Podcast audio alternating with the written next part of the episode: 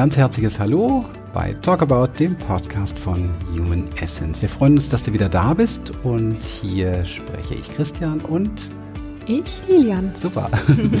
mit dir oder auch manchmal mit Gästen über die für uns wichtigsten Bewusstseinsthemen wie Liebe, Beziehung, Heilung, Erfolg und Erfüllung. Ja, so das, was unser Leben einfach besser macht. Und ähm, wir wollen uns heute einem Thema widmen, so direkt so ein bisschen aus der Tiefe der Beziehungskiste herausgeholt, und zwar das Thema Schweigen, Schweigen in Beziehung, Schweigen so als der bequeme Weg in der Beziehung. Und das meinen wir wirklich so, wie es ist, weil es offensichtlich an der Oberfläche zumindest ein sehr bequemer Weg ist. Dann durch das Schweigen verhindere ich natürlich die Auseinandersetzung, mhm.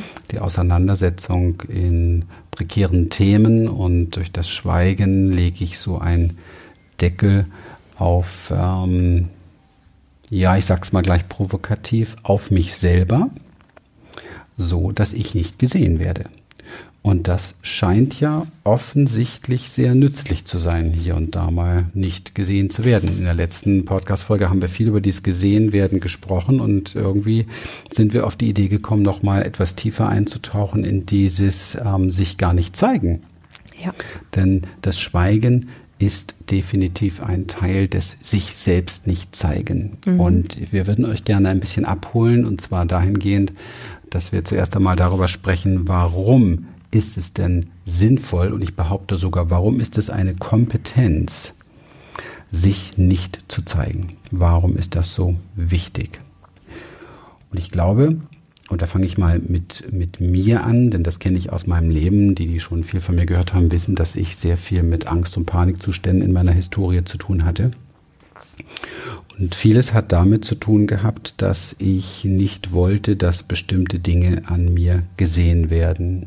Und eins, was mir dabei einfällt, ist zum Beispiel tatsächlich meine, ich, ich spreche es mal so aus, meine Zartheit, meine Verletzlichkeit, so als Mann. Etwas, was ja so, wenn wir es beigebracht bekommen aus der Historie der Männer, unserer Ahnen nicht gerade sexy ist. Ne? Also Zartheit und Zerbrechlichkeit beim Mann geht ja gar nicht.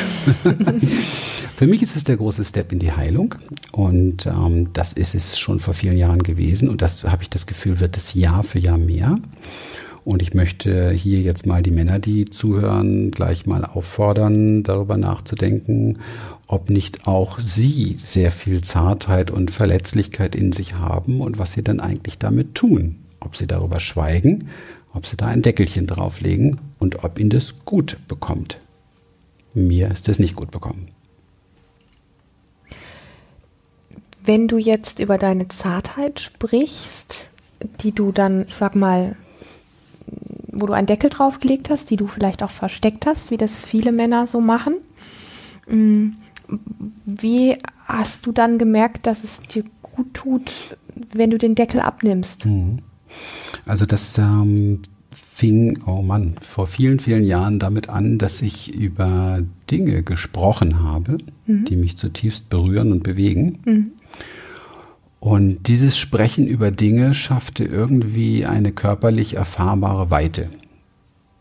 So, jetzt haben wir ein gutes Beispiel. Ich wollte nämlich was hören da dazu, dann ist es greifbarer. Mhm. Genau. Da ist ein ja. Raum, mhm. da ist eine Weite, da ist eine, ähm, diese Weite stellt sich ein. Ich glaube, die Weite war auch gar nicht so die erste Wahrnehmung. Ähm, die erste Wahrnehmung war, glaube ich, eine Entspannung. Ja. Mhm. Ich kann mich gut erinnern ähm, an, an Situationen noch, ähm, wo ich wirklich auch über, über meine ähm, Kindheitserfahrung und so weiter wirklich gesprochen habe, in einer Form gesprochen habe, hier nicht so Mr. Cool und so weiter, so ja, Chaka und da haben wir das Beste draus gemacht und dies und das und Klopf auf die Schulter, sondern tatsächlich, dass ich mich nochmal habe berühren lassen von dem, was passiert ist. Und ähm, irgendwann sagte mal eine, eine sehr, sehr tolle Gesprächspartnerin zu mir, die sagte zu mir, Christian, ja, bei dem, was du da so erlebt hast, hast du auch das Recht, verletzt zu sein. Spür doch mal deine Verletzung so richtig.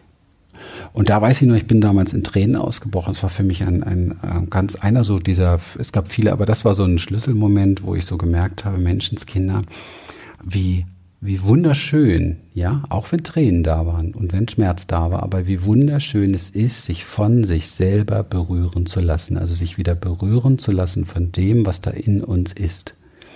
Und ich habe auch für mich herausgefunden, dass das ist wie so eine, mm, wie so eine Bandbreite. Wenn du auf der einen Seite auch deine, deine Verletzlichkeit und die Wunden und die Dinge und die Scham und die Schuld und die Angst wirklich zutiefst wieder zulässt und spürst und Raum für, für Teilen schaffst, dann ist auf der anderen Seite interessanterweise auch die Dynamik, dass du Freude und Leidenschaft und Begeisterung und Hingabe und diese ganzen großartigen Dinge des Lebens tatsächlich auch viel kraftvoller echter vor allen Dingen teilen kannst. Du musst nicht die Begeisterungsmaske aufsetzen, sondern du hast sie. Du musst nicht die Leidenschaftsmaske aufsetzen, sondern du hast sie. Du musst nicht irgendwie äh, Freude simulieren, sondern das ist dann auch da. Es ist so eine emotionale Bandbreite, so wie so eine Skala plus 10, minus 10 ungefähr. Und wenn du halt versuchst, dein Leben irgendwo so im Mittelmaß zu halten, ähm, und das tun wir mit Schweigen eben halt auch oft und mit Bequemlichkeit sowieso. Also wenn die Komfortzone so bei plus 2 bis minus 2 geht, mhm. dann findet eigentlich kein Leben statt. Mhm. Es ist keine emotionale Dynamik drin. Mhm. Es ist kein großes Fühlen, großes Erleben. Es ist kein, ähm, auch oftmals kein wirklich sich, sich ernst nehmen in der eigenen, ähm, in der eigenen emotionalen Wahrnehmung. Und natürlich, und ich möchte nochmal zurückkehren, weil es klingt uns jetzt vielleicht wie eine Anklage, weil viele das kennen. Nein, es ist eine Kompetenz. Und das muss man erst einmal erkennen als Kompetenz, denn wir tun das, um uns vor Verletzungen natürlich zu schützen. Wir tun das, um uns vor Schmerz zu schützen. Und das ist eine wirklich großartige Kompetenz für, und jetzt kommt's, für alle Wesen, die sich nicht schützen können und die keinen besseren Weg finden. Die nicht die Größe, nicht die Macht haben oder nicht das Umfeld haben, wo sie das anbringen können. Ähm, und das alles gilt für Kinder. Kinder brauchen diese Kompetenz oftmals, um sich zu schützen, weil sie einfach zu, zu klein und zu ohnmächtig sind, sich, sich auflehnen zu können gegen Eltern, Umfeld oder wen auch immer. Und sie brauchen es, um ähm, damit klarzukommen, dass sie gerade mit einer Sache zu tun haben, wo sie noch gar keine anderen Ressourcen sind, äh, Ressourcen haben. Mhm. Aber Erwachsene, erwachsene Menschen haben andere Ressourcen und sollten diese anderen Ressourcen dann nutzen, wenn sie erkennen, dass diese Kompetenz sie eigentlich im Leben mehr einschränkt als bereichert, ja. ja mehr eng macht als weit macht. Ja. Denn Schweigen macht eng. Ja. ja. Also reden ist Silber, Schweigen ist Gold. Nur mal das dazu ist, ist eine ganz andere Geschichte, ist auch was ganz anderes mit gemeint. Wenn es darum geht, ähm, sich selbst wahrzunehmen in Beziehung mit anderen, denn es geht ja hier um Beziehung, dann ist Schweigen ähm, definitiv nicht Gold, sondern dann ist Schweigen der Deckel auf der Wahrheit. Also ich würde es jetzt noch krasser fast ausdrücken, ich würde sogar behaupten, dass Schweigen im weiteren Ausmaß innerhalb von Beziehungen der Tod der Beziehung letztlich ist. Ja. Weil wir alle für, ähm, für Beziehung ähm, Offenheit brauchen. Warum? Um einander nahe zu sein. Ja, also mhm. wir können einander nicht nahe sein, wenn wir alle möglichen Dinge verschweigen. Ja. Und als Erwachsener kann man sich, also kann man, wenn man weiß, das Schweigen ist eine Kompetenz. Das, das ist ja erstmal eine neue, ein, eine neue Idee, ein neuer Gedanke überhaupt. Dann gilt es aber nicht darauf, sich auszuruhen, wenn man das erkannt hat, sondern dann gilt es, zwei Dinge zu tun. Das erste ist, und das klingt jetzt skurril, es ist das Anerkennen dieser Kompetenz. Mhm. Dass wir bewusst uns innerlich sagen, wow, danke, dass ich diese Kompetenz entwickelt habe. Ich habe sie gebraucht, um in meinem Leben weitergehen zu können. Also, das Anerkennen dieser Kompetenz, aber nicht das sich darauf ausruhen. Es gibt viele Menschen innerhalb von Beziehungen, die vieles verschweigen und sich darauf ausruhen, ähm, was, was, was, was ich ihm nicht sage, das ähm, macht jetzt macht keinen Störenfried in der Beziehung. Ja, also gibt ja auch diesen tollen Spruch, was er nicht weiß, macht ihn nicht heiß oder irgendwie sowas. Ähm, welchen großen Störfaktor das letztlich ähm, macht und dass es genau die Beziehungen sind, die irgendwann an einen Punkt kommen, dass sie wirklich zerbrechen.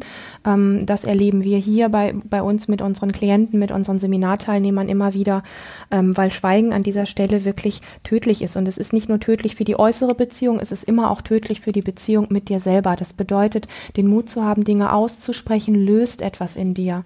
Ja, also es nicht nur einfach zu denken, sondern es wirklich auszusprechen hat einfach eine Qualität. Du wirst es an deinem Körper spüren. Du wirst vielleicht noch ein bisschen Gänsehaut die ersten Male dabei haben, weil so eine Gänse, also eine ängstliche Gänsehaut, so was passiert jetzt, wenn ich das ausspreche. Aber was danach ist, die Energie in dir zwischen der Beziehung, auch wenn es einen Reizfaktor gibt, es ist eine Form von Energie gelöst, wenn Dinge, die peinlich sind, Dinge, die unangenehm sind, Dinge, wo man denkt, der andere kann da nicht mitgehen, wenn die einfach ausgesprochen werden letztlich steckt ja hinter ganz vielen Dingen, die wir verschweigen, steckt ja eine ganz große Portion Scham. Und ähm, die Scham wollen wir nicht fühlen und dieses Gefühl möchte aber von uns gesehen und gefühlt werden.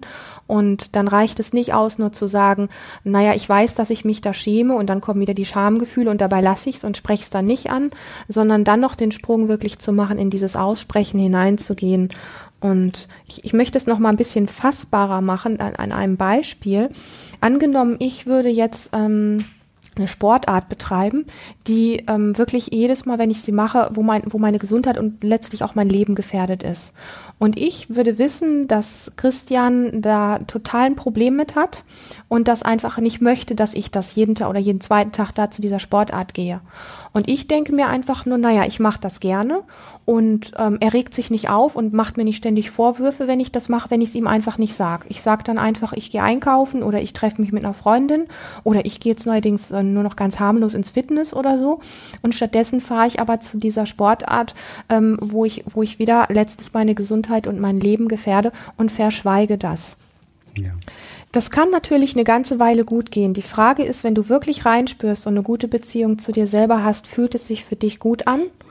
Und da möchte ich dich wirklich bitten, mal reinzuspüren, wo Dinge verschwiegen werden. Es gibt viele Dinge, wo wir uns sagen, naja, verschweigen ist ja nicht Lügen, aber das ist eine Lüge. Mhm. Verschweigen ist auch eine Form von, von Lüge. Und ähm, ich sage das nochmal, wir wünschen uns Nähe und Nähe kann nur durch Offenheit entstehen. Und das ist ein Erlebnisweg, so nenne ich das jetzt mal. Das ist eine Experience. Ja, mhm. das, das muss man wirklich mal einfach gefühlt haben. Und da sind wir auch wieder bei dem, bei dem, was wir im letzten Podcast hatten, wo wir über Zumuten gesprochen mhm. haben. Ähm, es geht wirklich darum, aufzumachen, in die Begegnung hineinzugehen mit allem, was dich ausmacht. Ähm, und ähm, ja, und einfach wirklich mal zu fühlen, was passiert, wenn du vor deinem Partner hinstehst und sagst, du, ähm, ich habe das jetzt die ganze Zeit verschwiegen, ähm, aber eigentlich gehe ich ein, zweimal die Woche in diesen Sport, was dir so Angst macht. Mhm. Mhm. Ja. Und ich möchte da noch so einen Satz hinten anschließen, der lautet, wer sich nicht verletzlich macht, indem er Dinge ausspricht, und anspricht und sie in den Beziehungsraum hineingibt, der wird letztlich die Liebe, nach der er sich sehnt, verlieren. Ja. Absolut.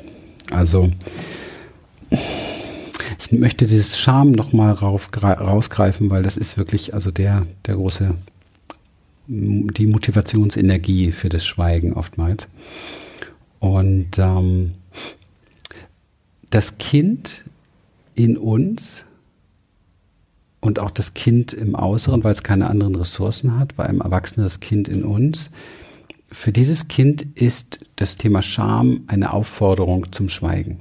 Und das ist verständlich, weil mhm. es ist, hat die Ressourcen nicht oder das innere Kind hat den Grad der Heilung noch nicht. Mhm.